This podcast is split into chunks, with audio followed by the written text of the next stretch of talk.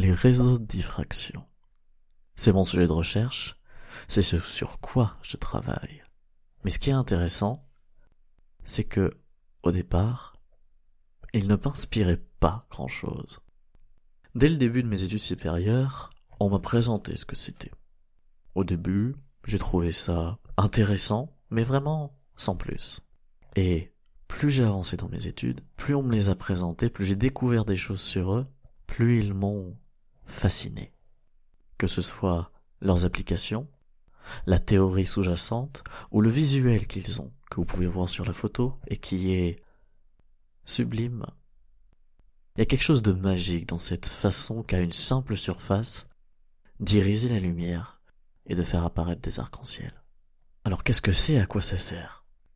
Eh bien ce que c'est, c'est une variation de la surface. Souvent ça va être une surface qui est ondulée, de manière périodique, mais des ondulations très petites, plus de mille ondulations par millimètre.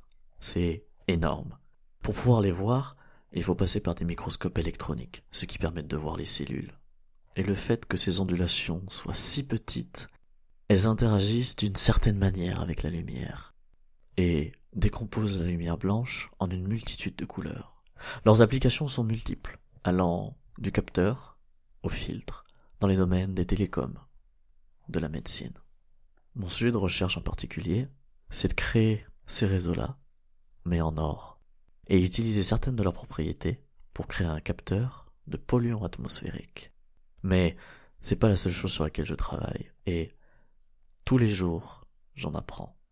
Tous les jours, je découvre de nouvelles choses et suis à chaque fois un peu plus fasciné par ces petits objets qui me font rêver.